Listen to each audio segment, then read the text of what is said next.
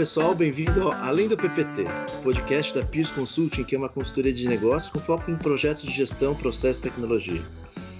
Aqui a gente vai falar sobre assuntos do nosso dia a dia, mas como o nome do podcast diz, também muita coisa que vai além das apresentações de PowerPoint. Assuntos como metodologias como Value Creation Crisis, boas práticas de gestão, assuntos de interesse para as empresas e um pouco do jeito Peers de fazer consultoria. Eu sou Marcelo Chiramizo, sócio fundador e manager direct da Peers Consulting, e hoje me acompanham nesse podcast alguns profissionais da Peers. Falo aqui com a Joana Amaral, que é consultant. Oi, Shira. Oi, todo mundo. Fernando Escobar, principal da Peers. Olá, pessoal. Os associate managers, é, Tiago Couto. Fala, pessoal. Tudo bem? Paulo Moraes. Olá, pessoal. Tudo bem? E Marcelo Ica. Fala, pessoal. Tudo bom? Para organizar melhor as falas, a gente dividiu uh, as pessoas aqui em grandes temas e cada um deles vai me ajudar a contribuir um pouco com os conteúdos desse primeiro podcast.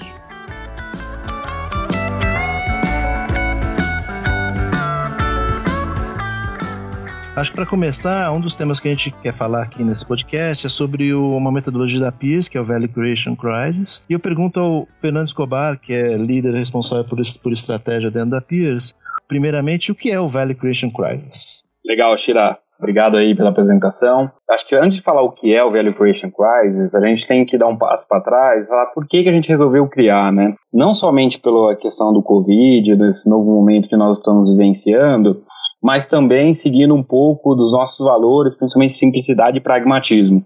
Quando nós olhamos para os outros players, as outras consultorias de mercado, a gente via papers robustos de 100, 150 páginas, e pensamos, putz, o executivo que está na crise, precisamos tomar decisão rápida, será que esse é o melhor formato? E aí foi que nos motivou a criar a metodologia do Value Creation Crisis e também num formato diferenciado com vídeos pílula. E falando um pouquinho agora, né, da, da pergunta do Tira do Value Creation Crisis, foi uma metodologia que a gente segmentou em cinco grandes passos, tá? O primeiro deles, a gente falou um pouquinho dessa gestão de crise. No segundo, a gente falou de gente e cultura e da importância das pessoas e como lidar com as pessoas nesse momento super delicado. Um terceiro passo foi falar um pouquinho de governança e gestão de crise e como estabelecer uma rotina para decisão ágil e rápida tomada de decisão. E um quarto passo, dando um contexto macro e de negócio, e aí muito mais para as empresas se encontrarem, né? Eu estou numa fase de crescimento contínuo, eu estou numa fase de crescimento pausado, eu estou num momento de recessão.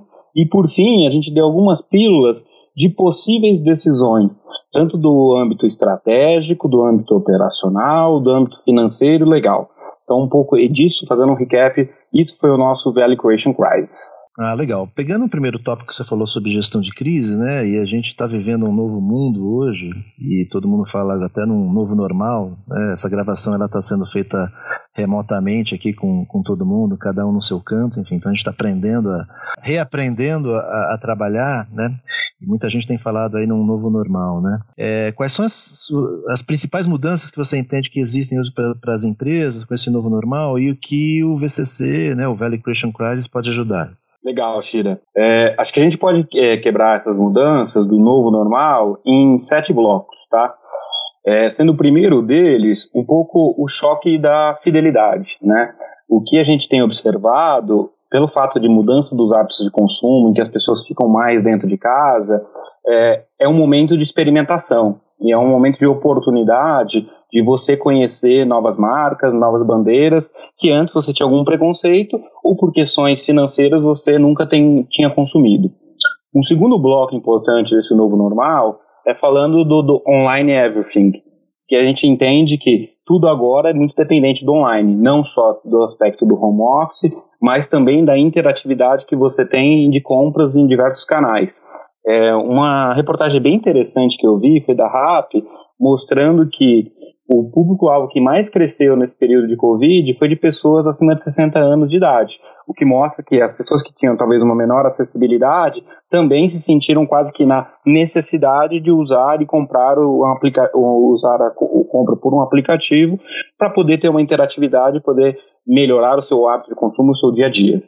Um terceiro bloco está ligado ao, ao princípio de sensibilidade de preço, né? E é o efeito que a gente chama ampulheta. O que, que é assim o efeito ampulheta? É, o, por exemplo, do ponto de vista de produtos é, premium, se você usava um shampoo que você ia em determinado salão de beleza, é, esse salão está fechado. E aí você não tem por onde comprar aquele shampoo, se ele não vende, por exemplo, nos canais online. E aí você é obrigado a ir num supermercado, numa farmácia, comprar um, um shampoo premium dentro do supermercado.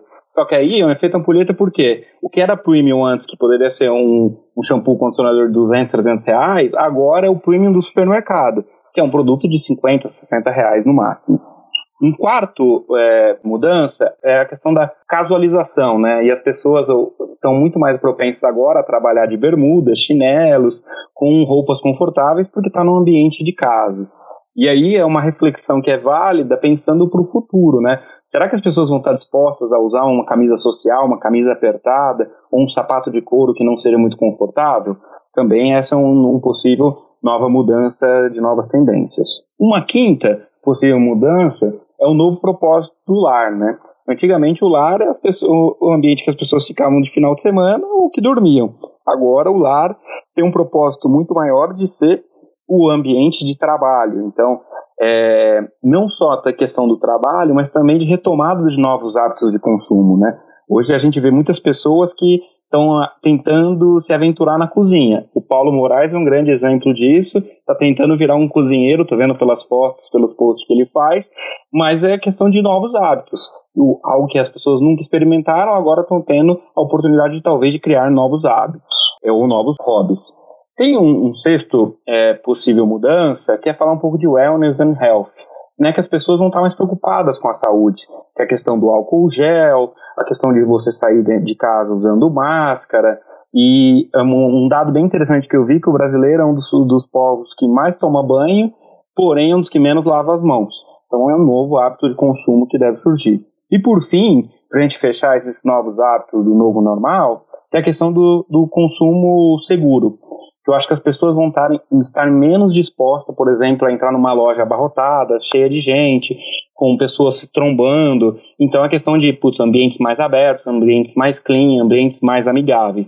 Então, as pessoas vão começar a preferir ambientes que tragam um pouco desse ar de segurança. Eu acho que é isso, do ponto de vista bem simplista, Shira, os sete blocos, acho que desse novo normal. Ah, legal. Bom que você colocou um, um, ponto de vista muito focado aí no, né, no consumidor final, né?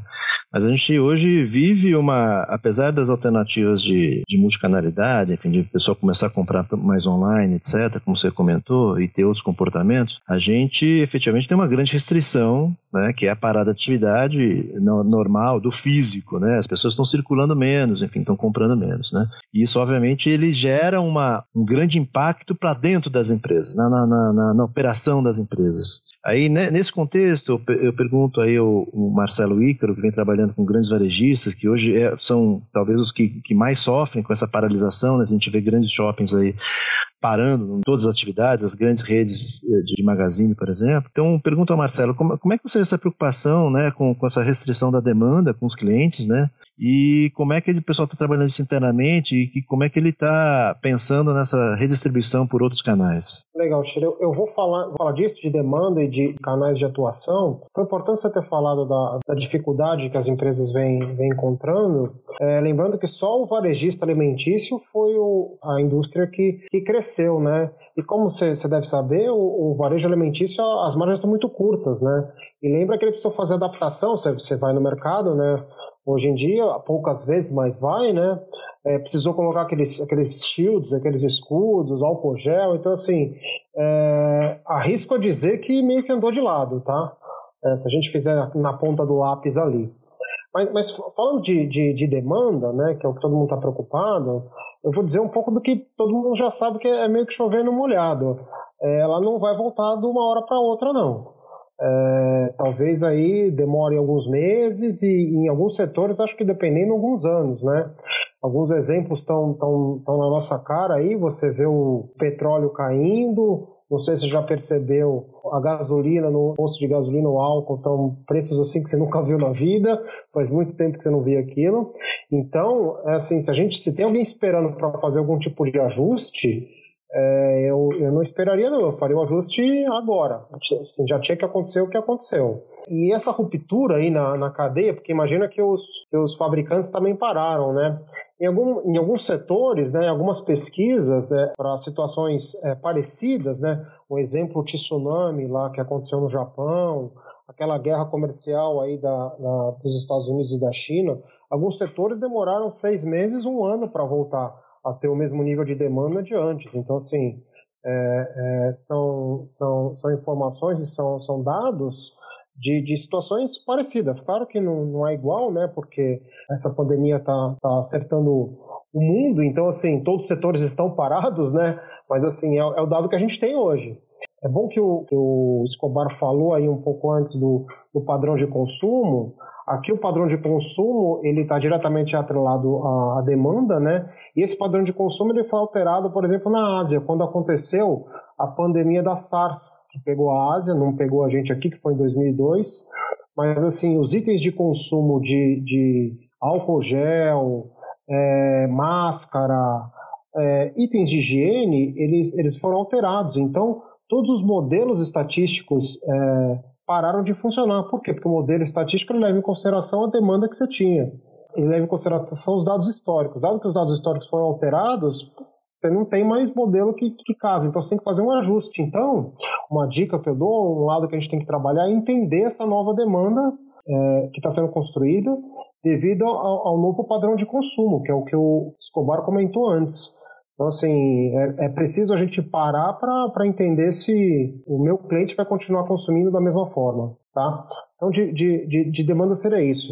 Se eu for avançar aqui em canais de atuação, se as empresas elas não estão presentes no online, é assim, não sei que qual o momento que elas vão entrar, porque assim, é, é o momento que você tem que estar online, você tem que estar operando. Então, assim, as, existem diversas plataformas que são basicamente plug and play, e aí o, o, alguns exemplos aqui é o Rap, o James lá, o iFood, o Corner Shop, são todas plataformas que se você tem um negócio, para você plugar e começar a operar com elas é muito fácil. É, ainda mais porque a gente não diz restrição de abertura de alguns comércios, né? Eu acho que muita gente também está falando muito do boom do e-commerce, é só importante dizer que a gente está num, num, momento que assim, a única opção que a gente tem é o e-commerce. Então, assim, é, é, meio óbvio que a gente ia ter um boom no e-commerce. É, eu acho que a gente está sendo exposto a situações que antes a gente é, não vivia de consumo. Né? Então, coisas que eu não comprava online, hoje eu estou comprando e estou experimentando. Algumas eu vou manter e vou falar, bom, isso aqui eu vou, vou comprar, um exemplo. Supermercado, por exemplo. Mas tem outras que que não, que eu prefiro voltar a fazer da forma que eu fazia antes. Então, assim, há uma tendência de retração assim que a gente voltar a operar é, normalmente, tá? É, outra, outra coisa que eu queria chamar a atenção é são as formas diferentes que a gente tem de chegar no consumidor final, né, no, no B2C.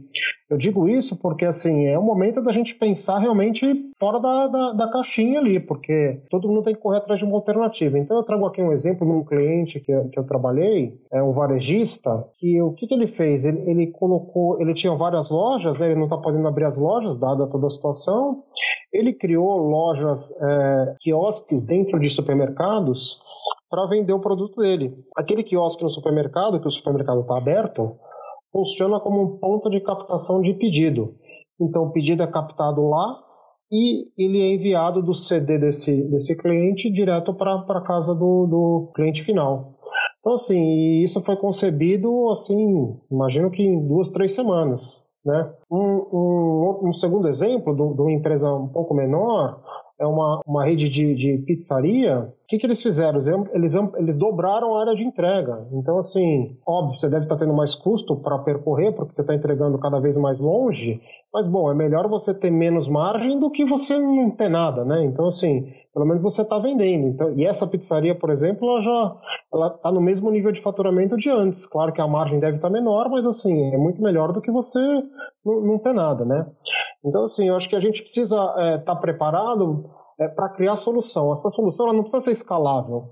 Ela não precisa, ah, preciso bolar uma solução que vai aguentar aqui uma guerra. Não, você precisa bolar uma solução que você consiga sair do outro lado nesse, nesse, nesse período mais crítico que é que é o que a gente está vivendo agora. Então, assim, ela não precisa ser escalável, tá? Eu acho que, que essas são minhas dicas aí de, de canal de atuação e de demanda. Ah, legal. Acho que só dois pontos aí sobre o que você comentou. Um, realmente a utilização do e-commerce. Eu comprei um, um fone para participar desse, desse podcast, mas ele não chegou. Tive que pegar um outro emprestado, tá? Porque até pesquisei quais as, as, eram as lojas físicas que estavam abertas, mas não, nenhuma estava aberta. Enfim, né? então acabou não chegando ainda. Pedi emprestado esse fone aqui. É, agora, um outro ponto, acho que você comentou bem, a gente tem aí é, uma necessidade de tomada de ação, mas tem muita gente com restrição financeira, né? Enfim, a gente já está no momento aí que é, tem falta de demanda e não tem receita, e, e a gente e a gente está falando de, um, de, uma situação que, como você bem pontuou,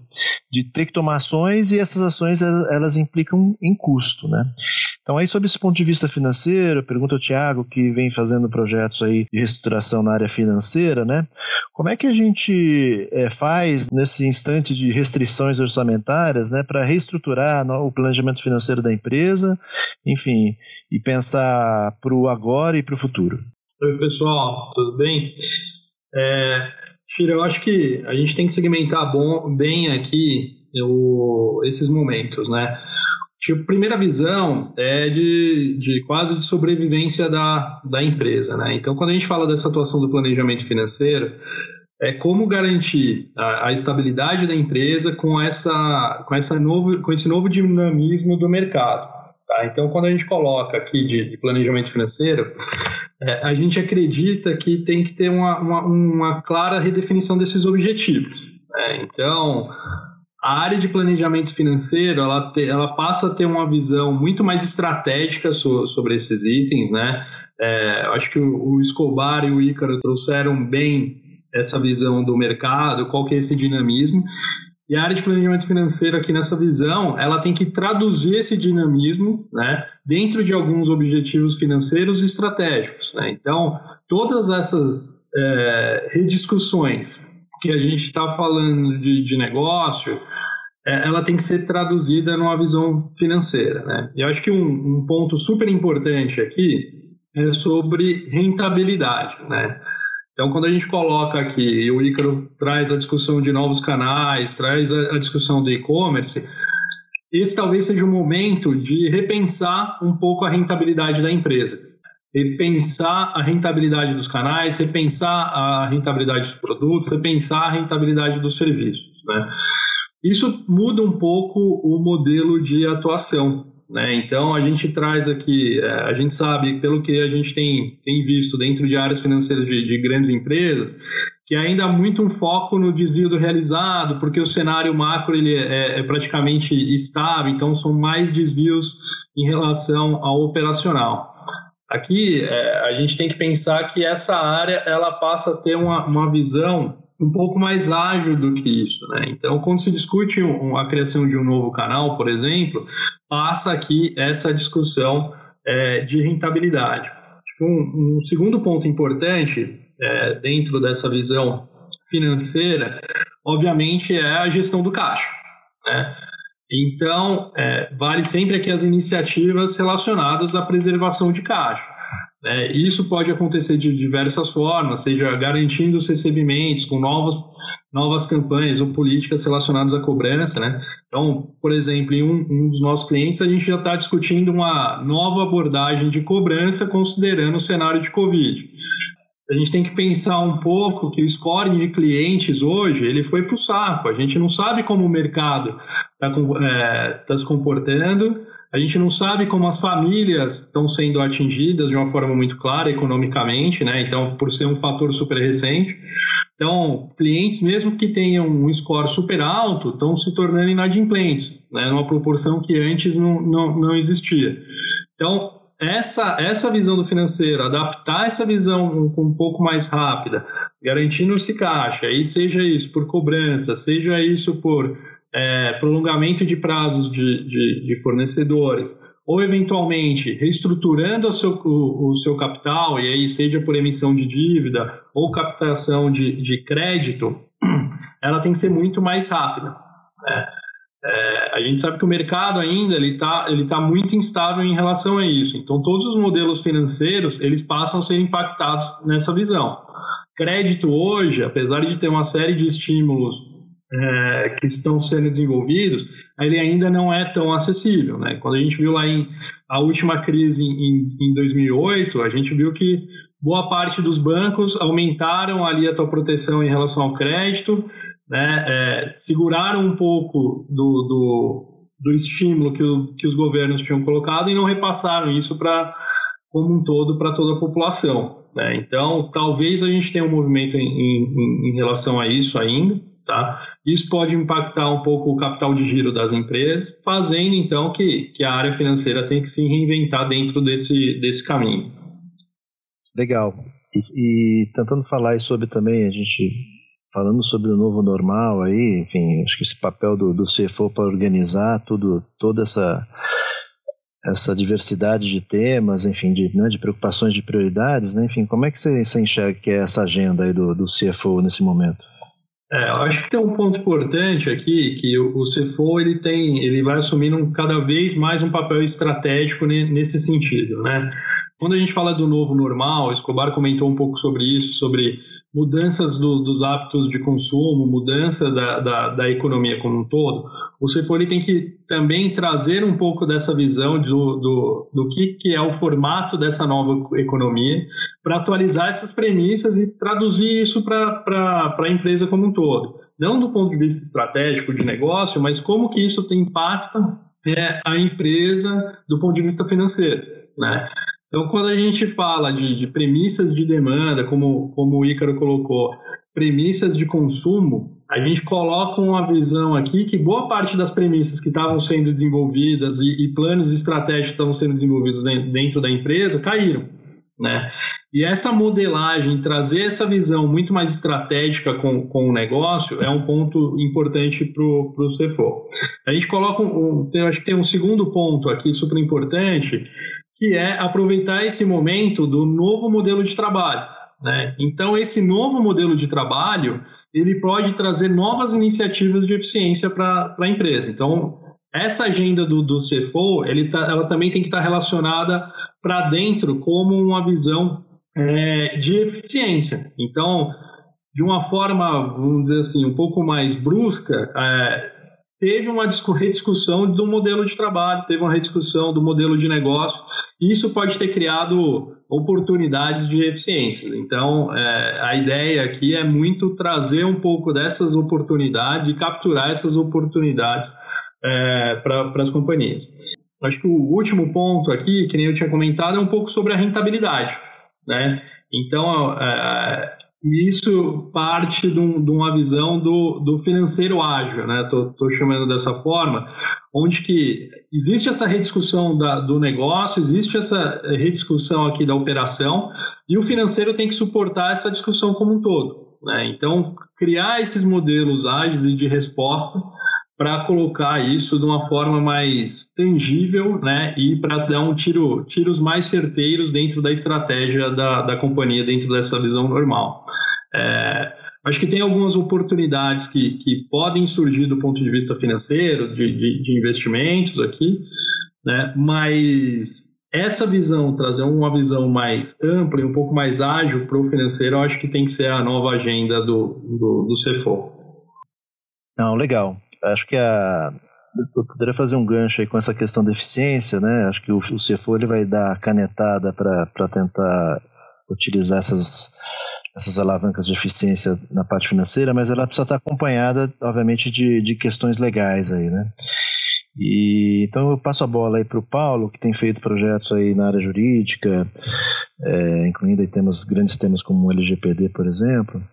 É, como é que o pessoal tem tratado essas, essas, essas alavancas de eficiência né, é, frente aos, aos cenários de restrição orçamentária, sob o ponto de vista legal? Do ponto de vista é, de, de oportunidades em aspectos legais, né, um ponto que o Tiago comentou foi a necessidade, né, no cenário de sobrevivência das empresas, a necessidade de preservação do caixa. Né? Nesse sentido, é, o governo também, é, olhando é, do ponto de vista de é, sociedade né, e preservação dos empregos, editou em, em março desse ano uma série de é, medidas provisórias com foco em preservação de empregos e também uh, dentro das empresas com foco em preservação de caixa. Né? E é algumas das alavancas que a gente pode citar é, que podem ser priorizadas, que, já, que as grandes empresas já estão é, focando nisso, é, basicamente são dois grandes blocos. Né? Um, um, primeiro bloco de preservação do caixa propriamente dito, a gente pode citar né, que a postergação do pagamento do, FG, do, do FGTS, né, do Fundo de Garantia da folha de pagamento, relacionada à folha de pagamento, é, sem a cobrança adicional de multa. Uh, redução de jornada de trabalho com é, redução proporcional de pagamento da, que incide na folha.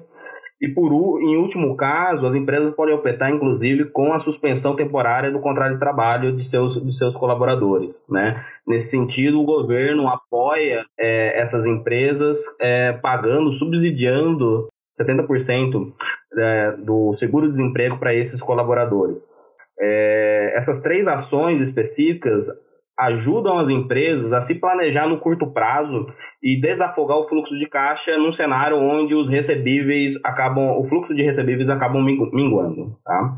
Um segundo bloco é, que as empresas podem focar é num cenário de aceleração da retomada, né? Passando esse período de crise, é, há tendência em muitos setores que haja uma demanda reprimida e que a retomada seja acelerada. Nesse sentido, né, após todas essas ações de, de restrição, de redução de jornada de trabalho e suspensão de, de contratos, é, as empresas podem é, atuar em algumas alavancas de antecipação de férias e antecipação de feriados para que haja maior tempo útil de trabalho no, no, no pós-crise. Tá? E a gente pode focar, além desses dois itens que eu comentei, né, antecipação de férias e também dos feriados, também a utilização de banco de horas, onde uh, eu dispenso o funcionário da execução do, do, trabalho regular em período de crise, para que esse tempo depois seja recuperado em banco de horas no pós-crise. Tá? Nesse formato, a gente conseguiria ter maior tempo útil de trabalho e, consequentemente, maior aceleração durante a retomada.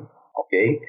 É, em contrapartida, né, apesar de todo esse cenário né, de restrição econômica e ações que as empresas estão tomando no curto prazo para proteger financeiramente e manter a sua viabilidade financeira, é, do ponto de vista de outras legislações, aí a gente pode destacar a LGPD, a Lei Geral de Proteção de Dados, o cenário não mudou muito. É, há, há, várias discussões no, no Congresso e no Senado de postergação da entrada em vigor dessas legislações, porém, na prática, é, essas postergações não tendem a resolver um problema de implementação de ações de adequação que essas empresas é, estão tendo durante esse ano, mesmo em cenário de crise. As discussões dentro dessas empresas estão muito voltadas na postergação do início de entrada em vigor dessa legislação. Atualmente, a lei está prevista para entrar em agosto desse ano, porém, com as discussões, é, há a possibilidade disso ser postergado para janeiro de, de 2021 e também é, agosto de, de 21 em outros cenários. Uh, nesse sentido, é, o que a gente indica para essas empresas é que não interrompam o processo de adequação a essas legislações. Por quê? Como há uma necessidade de grandes investimentos em tecnologia, em governança e processos internos dessas companhias, o tempo de adequação tende a ser longo. Essas, legisla essas legislações elas tendem a impactar grande parte dos processos corporativos da, das empresas. E caso não haja um planejamento detalhado e um, um, um planejamento prévio de implementação, há o grande risco de da legislação entrar em vigor e essas empresas ainda não estarem adequadas? Bom, eu acho que boa parte dessas medidas financeiras e legais né, que, que a gente deve é, implementar para principalmente para preservação do caixa, elas incidem aí sobre as pessoas, né, sobre os funcionários e colaboradores. E isso acho que tem gerado muita ansiedade nas pessoas, né? A gente já tem vivido é, momentos de ansiedade, é, todo mundo trancados dentro de casa, enfim, com todas as, as, coisas novas que a gente vem vivenciando, mas acho que além da, da, da nova realidade de, de, de trabalho, né, do, do, home office, a gente tem realmente uma ansiedade muito grande da perda de salário, né, e eventualmente até da perda de emprego, né. É, nesse sentido, eu queria que a Joana, Joana comentasse um pouco como é que as empresas podem atuar aí, né, sob o olhar nas pessoas, é, para reduzir ou mitigar um pouco essa ansiedade nesses tempos de Covid. Oi, Shira. É, acho que aqui, conforme todo mundo já falou, a gente é, tem um cenário de grande incerteza, né? Acho que antes da gente falar da ansiedade, Acho que o principal ponto é a gente entender quais são esses motivadores, né? O primeiro deles aí é a incerteza, conforme a gente falou. O segundo deles aqui, o distanciamento das pessoas. E o terceiro bloco aqui seriam as mudanças de rotinas e de hábitos. O primeiro, que é o cenário da incerteza, é a incerteza referente à, à situação da empresa, a preocupação com a empregabilidade, a suspensão dos contratos, conforme o Paulo falou, as férias fora do, do, dos planos e também a saúde de todo mundo que está próximo da gente, tá? Então, por isso, para esse bloco aqui, o ponto muito importante é a transparência dos líderes da, da, das empresas. É extremamente importante a gente manter uma rotina da alta liderança para expor a situação da, que a empresa tá, se enquadra, quais as ações e as diretrizes que ela vem fazendo para mitigar esse impacto, de maneira que o profissional ele se sinta acolhido de fato, com o sentimento que, que estão trabalhando para reduzir o máximo aí o impacto que ele está sofrendo com isso. O segundo bloco vem com o distanciamento. Então, Nesse período, a gente está longe dos nossos amigos, a gente está longe dos nossos familiares e também estamos longe aí dos colegas e amigos de, de trabalho, né?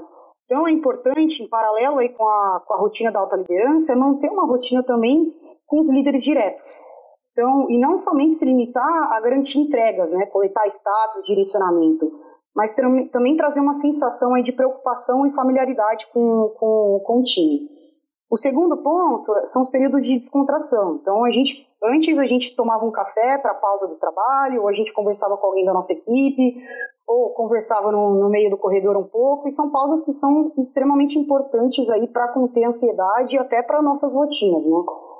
É, por isso que é muito importante não só ter uma, um, um, uma proximidade com, com os líderes diretos, mas também uma proximidade entre pares. E como que a gente faz isso? Tem diversas formas aí que as empresas já vêm fazendo. Então, reuniões com a equipe online, eu tenho um happy hour online também, eu tenho um coffee break que eu posso fazer para dar um break no, no, no, tempo de trabalho dos, dos, meus colaboradores, eu posso fazer uma live também para descontrair.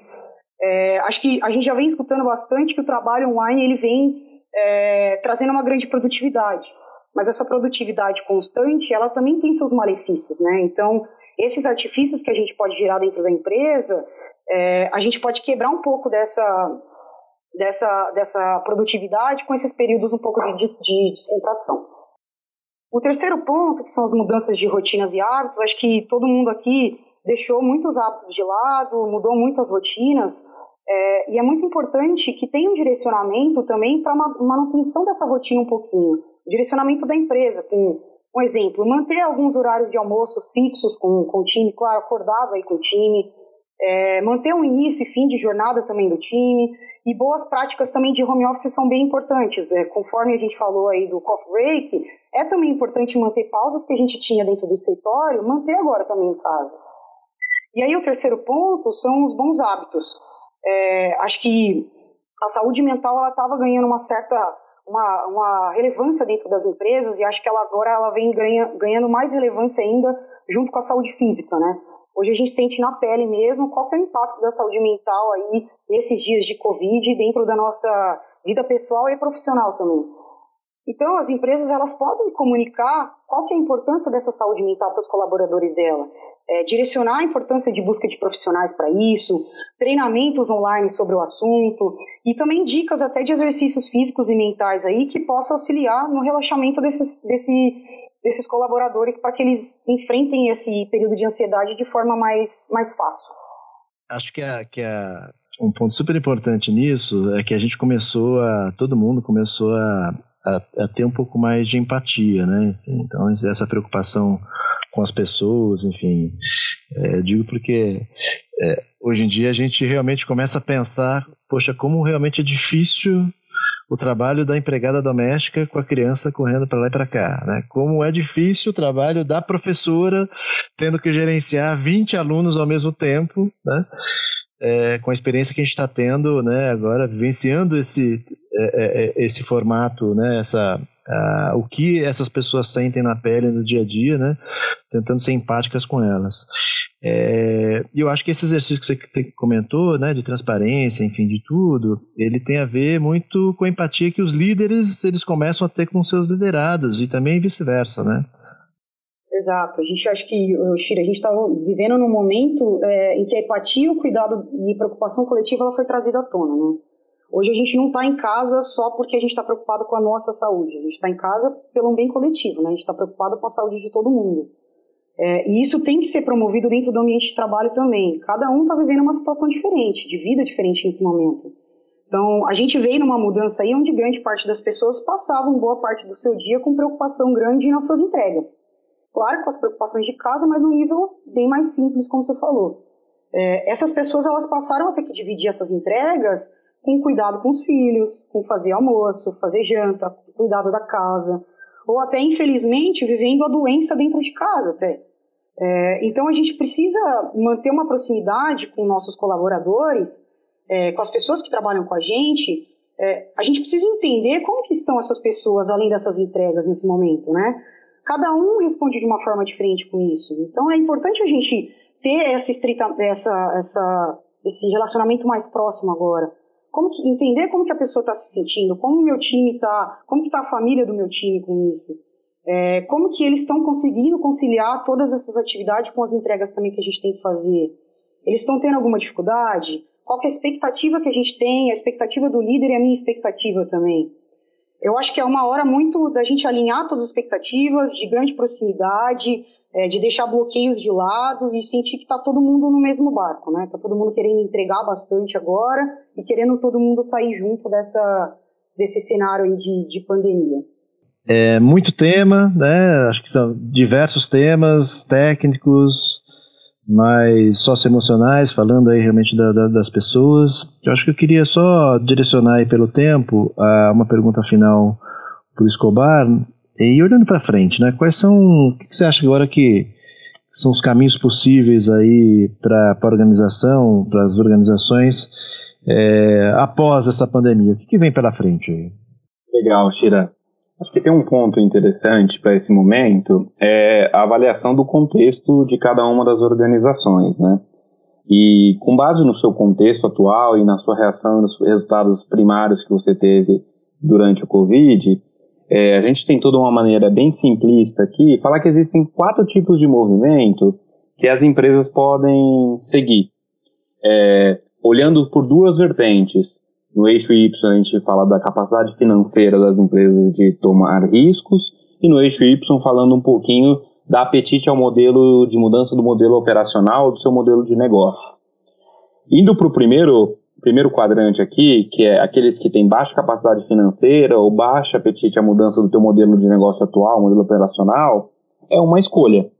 Mas aí muito com sabendo com discernimento, com trade-off, que você vai andar seguro, mas devagar em contrapartida, é, você provavelmente vai crescer menos que a média da indústria. Esse é um possível movimento, principalmente aquelas empresas que estão com uma restrição muito grande de caixa ou porque estavam andando já e estão num ambiente confortável. Um risco adicional aqui é se você está numa indústria que tem uma alta competitividade ou players que estão mais antenados e mais disruptivos a novos canais, novos tipos de produtos e serviços. Você corre o risco de morrer nos próximos anos. Então, esse é o trade-off. Mas é um dos possíveis caminhos a serem seguidos. Um segundo movimento é andando verticalmente, quando a gente fala que as empresas que têm uma capacidade financeira maior de suportar riscos, porém não querem correr o risco de mudar o seu modelo de negócio operacional atual. E aí, nesse caso, eu faço um gancho com o que o Thiago falou. É um momento de aceleração para esse movimento. De ser mais eficiente, de fazer mais com menos, ter maior produtividade. E a crise ela traz algumas reflexões válidas para essa circunstância de efetividade e produtividade, que é, putz, será que eu estou conseguindo rodar o meu negócio com menos pessoas? Ou será que eu consigo ter a mesma performance em determinado canal ou produto investindo menos em marketing? Será que eu preciso de alguns custos mesmo? Então, ser mais produtivo e mais eficiente é um movimento. Aqui só tem um asterisco que para você encontrar grande parte dessas oportunidades, talvez você precise de um investimento inicial. Um terceiro movimento é andando lateralmente.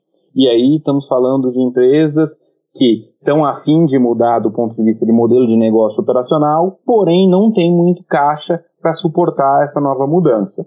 Normalmente essas empresas que podem seguir esse movimento é quem já estava num contexto ruim, de recessão, o teu PNL já estava negativo virado, então é meio que uma questão de sobrevivência. Se você continuar com o teu modelo tradicional, você provavelmente vai morrer. E aí o Covid talvez acelerou a sua, a sua taxa de mortalidade. Então, é tomar esse cuidado. Então, putz, eu quero, quero mudar. Isso é um movimento talvez saudável para aquelas empresas que têm um, possuem uma marca forte, um branding forte. E aí, quando a gente fala de mudança, essas mudanças podem acontecer em alguns aspectos. Eu posso ter uma mudança de produto, por exemplo, se eu sou premium, talvez começar a me aventurar mais com produtos low cost e vice-versa. Se eu trabalho com produtos tradicionais, por que não começar a experimentar serviços com maior valor agregado? Se eu já vendo serviços, por que não pensar em um modelo mais estruturante, talvez subscription? É um momento de reflexão e talvez de reflexão maior de pensar o que eu quero ser. Eu quero ser uma blockbuster ou eu quero ser a Netflix? Então, esse é um terceiro movimento possível, principalmente para aquelas empresas que já estão num contexto não muito favorável. E por fim, o quarto movimento, para aqueles que têm a, apetite ao risco de mudança do seu modelo operacional ou de negócio e têm capacidade financeira, ele pode andar por duas vertentes. Um primeiro é do ponto de vista orgânico, e aí muito mais falando de produtividade, que é o que a gente apresentou anteriormente, ou um segundo movimento é inorgânico. Então, eu quero entrar num novo canal, eu quero ter um novo produto, e eu quero crescer de uma maneira mais acelerada, então o crescimento inorgânico, nesse caso, é o mais recomendado. E dado também um contexto favorável quanto à facilidade de crédito, e também vão ter muitos ativos baratos. Então, em linhas gerais, Shira, são esses quatro movimentos que os executivos das organizações podem pensar daqui em diante. E aqui a gente está falando muito mais no aspecto de médio e longo prazo, porque já respirou um pouquinho, sentiu as dores da crise, sentiu que, que a sua empresa é boa, que a sua empresa não performa bem, e aí é um movimento maior de pensar o que eu quero para os próximos anos para a minha organização e para a saúde da minha organização. Bom, então, mudando de propaganda, a gente tem aqui, a gente está falando sobre, sobre Covid, sobre a, a crise, mas acho que a gente pode falar um pouco sobre como, é, como a gente está vivenciando o dia a dia é, na quarentena. Né? Acho que uma coisa bem interessante agora é essa nossa nova convivência com família, com filhos, enfim, e as, e as situações inusitadas que têm acontecido, principalmente nas, nas ligações ao vivo que a gente faz. Quer ouvir aqui da, da, da equipe que está participando do nosso podcast? o que, que o pessoal tem feito aí no tempo livre, né? Se é que existe tempo livre nesse, nesse instante onde toda a nossa agenda está ocupada de calls, né? E, e Tiago, contigo, como é que tem sido aí a, a questão do, dos tempos livres? Ah, cara, eu, eu, descobri que no fim de semana, hoje, quando dá, ir no supermercado tá sendo alegria, hein? Eu tô, tô até juntando os selinhos do pão de açúcar agora. Então, é, é, é alegria de sair de casa. É, mas tá, tá, sendo isso. Eu acho que eu voltei a cozinhar, fazia eu não fazia comida e tal. Aí tô, tô no nível beginner ainda, então macarrão que não é miojo, é um bife diferente, mas eu estou aproveitando para colocar as coisas em ordem. Um monte de coisa atrasada, assim, o pessoal queria fazer. Eu acho que tá, tá dando para dar uma organizada nisso dentro do, do fim de semana. Mas tá bom sendo descobrir um pouco das coisas simples aí de novo. Já acumulou seis estrelas no clube de fidelidade do Pão de Açúcar? Cara, eu troquei essa semana por duas assadeiras de inox. eu Só já tenho duas, panela, duas panelas aqui para trocar também. É, eu, eu, não tive essa sorte, troquei o meu por, por vinho mesmo. Oh. Sabe a escolha. Exato. Ah, legal. E a gente tem feito bastante reunião virtual, né? Enfim, vocês já passaram por algum tipo de de surpresinha nas coisas, enfim, quem tem filho, o filho já apareceu, enfim, outro tipo de, de situação inusitada? Geralmente o que eu mais passo é filho invadindo o colo, querendo participar, mas do resto nenhuma situação mais constrangedora não. É, eu, eu, eu, acho que essas situações elas ocorreram mais no início, né? Acho que o pessoal tá meio que se acostumando, né? Pelo menos aqui em casa eu percebo que, é, na verdade, claro que você dá aquele, aquele warning geral, né? Põe no mudo, gente, para que eu tô no colo, e aí solta, volta pro call, né? Mas é, é, eu acho que no começo era mais, era mais frequente, hoje está mais controlado, eu acho. Agora, já... agora dá para colocar o fundo de tela também, né? Dá uma dá, agora, pô, agora você vê. eu, trabalhando, eu trabalhando aqui no escritório da PIS em Hong Kong, são exatamente 8 horas e 40 minutos. Hoje teve uma situação no, no, num call que eu participei que a, criança, filho da pessoa, gritou: Mãe, cadê a traquina? Sabe o que eu percebo, Paulo? Que quando tem as lives dos sertanejos, principalmente, a net fica mais devagar. É. Sim. O que eu tenho, o que eu tenho sentido é que o YouTube trava muito. É, mas, mas é, só, é só quando eu percebo. Fora isso, não, não, não percebo muita, muita diferença, não. Mas tem um conhecido, agora não lembro quem que estava comentando, pior pesadelo das companhias é, de, de, infraestrutura, né, de banda, fornece esse tipo de serviço, que a necessidade, né, é, de, de, banda e também de prestação de serviço aumentou muito nessa, nessa quarentena. Inclusive, aquelas pessoas que tinham o plano de entrada de internet começaram a migrar para planos mais velozes e as companhias não estão dando conta de oferecer o serviço e acabam impactando a estabilidade de, de toda a rede. Caraca. Eu achei que o pior pesadelo da, da, da, dos operadores era a Marília Mendonça, então. Né? Ô Paulo, você que é o expert do assunto aí, por que que tem um monte de sertanejo que durante a live queima o filme deles lá? Tipo, eu vi que deu problema com o Gustavo Lima, Eduardo Costa, Eduardo Costa, o nome do cara? É, não, mas, é. mas, mas espera aí que isso é fácil, né? Isso é a cachaça. É cachaça, né? O cara começa a tomar, ele começa a falar as verdades e aí a máscara cai. e a cachaça cabaré. É, você vê, eu vi uma live ontem, tava assistindo uma live ontem que o Gustavo Lima participou, ele não bebeu uma gota de álcool, tava todo mundo bêbado e ele tranquilo acho que tem o lado também deles não estarem acostumados, né, com esse, esse ambiente, né? Uma coisa é você falar sem um monte de câmera lá filmando. Fala para um público que foi lá para assistir justamente eles, né? Outra coisa é falar com um monte de gente que está em casa, com a TV, todas as redes sociais já pronta para qualquer deslize e já filmar, né, também. É. Acho que o Eduardo Costa mesmo falou sobre isso, que ele, que ele não estava acostumado com, esse, com essa forma de transmissão, né? E, e é só, só, uma coisa que eu achei legal, que eles estão. Quem lançou isso foi o, foi o, próprio Gustavo Lima, né? Que começou com isso, né?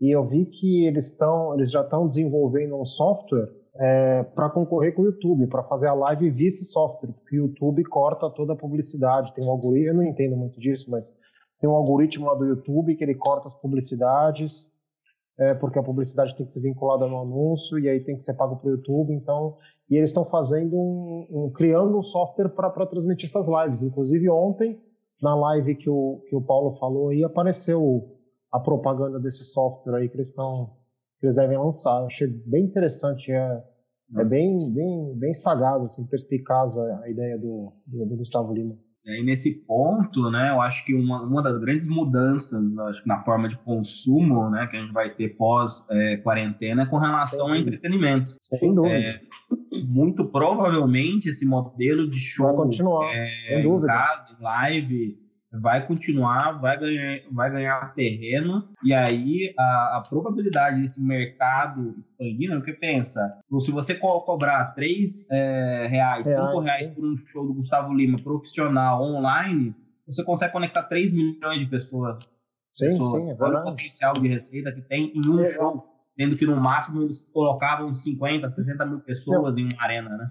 A Simpla, que é da, da Móvel, já estava se preparando justamente para começar a cobrar, começar a cobrar ingresso desses shows, né? Fazerem shows, porque agora por enquanto tá de graça, né? Mas, mas aí você viu, Joana, que engraçado? Você chegou a ver o, a live do, do Alok?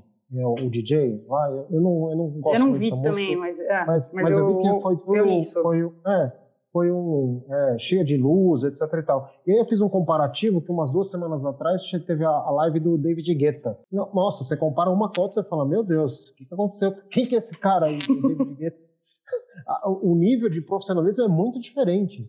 E eu até fiquei curioso para saber se fora do Brasil eles estavam fazendo lives com o nível de sofisticação que a gente está fazendo aqui, porque se você vê aquela live que teve de vários artistas aí que ficou meio dia tocando, Pô, era um negócio super simples, né? O cara tocando na casa dele, sozinho, bem diferente, por exemplo, você pega o Wesley Safadão lá, que ficou 10 horas fazendo live com, com o Tiririca lá, depois nadou, tomou café da manhã, um negócio assim, você fala, caramba. Brasil, né?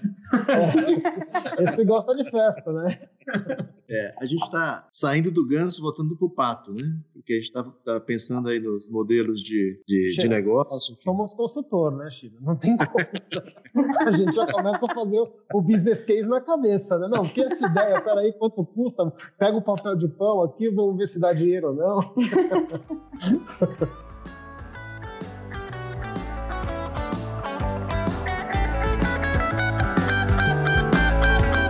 Legal. Bom, gente, é, obrigado a todos aí por, por, esse compartilhamento de tempo, conhecimento, experiência, né, para esse primeiro podcast. Joana, Escobar, Paulo, Ícaro e ao pessoal do marketing também que organizou esse evento, tá? Acessem nosso site peers.com.br e sigam nossas redes sociais para ter acesso a mais conteúdos e informação. E principalmente obrigado a você, como diz o Heraldo Pereira, que nos honrou com a sua audiência e ouvir o nosso podcast. E até a próxima.